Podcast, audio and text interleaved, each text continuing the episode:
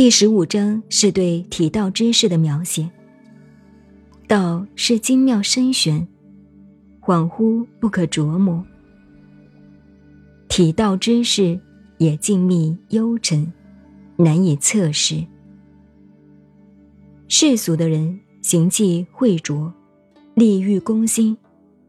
庄子说：“事欲深者天机浅。”这般人。一眼就可以看到底。体道之事，则是微妙深奥，所以说深不可识。老子对于体道知识的风貌和人格形态，试图做一番描述。从“游兮若东涉川”到“混兮其若浊”，这七句。写出了体道者的容态和心境：慎重、戒体、温仪、融合、敦厚、空豁、文朴、恬静、飘逸等人格修养的精神面貌。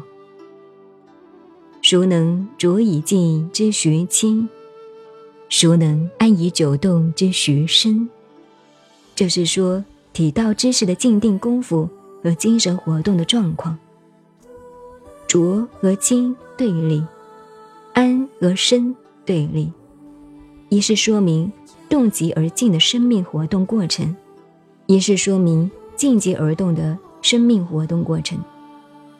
浊是动荡的状态，体道知识在动荡的状态中，透过静的功夫，填退自养，静定持心。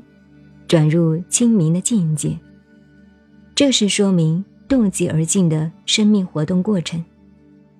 在长久沉静安定之中，体道之事又能生动起来，趋于创造的活动，这是说明静极而动的生命活动过程。老子在这里对于体道之事的描写，很自然的使我们联想起庄子在大宗师。对于真人的描写，把他们心中的理想人物做一个比较。老子所描绘的人格形态，较侧重于宁静敦朴、谨言审慎的一面；庄子所描绘的人格形态，较侧重于高迈灵悦、舒畅自适的一面。庄子那种超俗不羁、独与天地精神来往的人格形态，是独创一格的。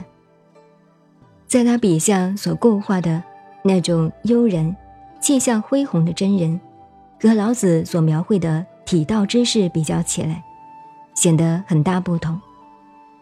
老子的描写素朴简直，他的素材都是日常生活和自然风物的直接表现；庄子则运用浪漫主义笔法，甚至于发挥文学式的幻想。将一种特殊而又突出的人格精神提升出来。您好，您现在收听的是《道德经》，我是静静九恩，微信公众号 FM 幺八八四八，谢谢您的收听，再见。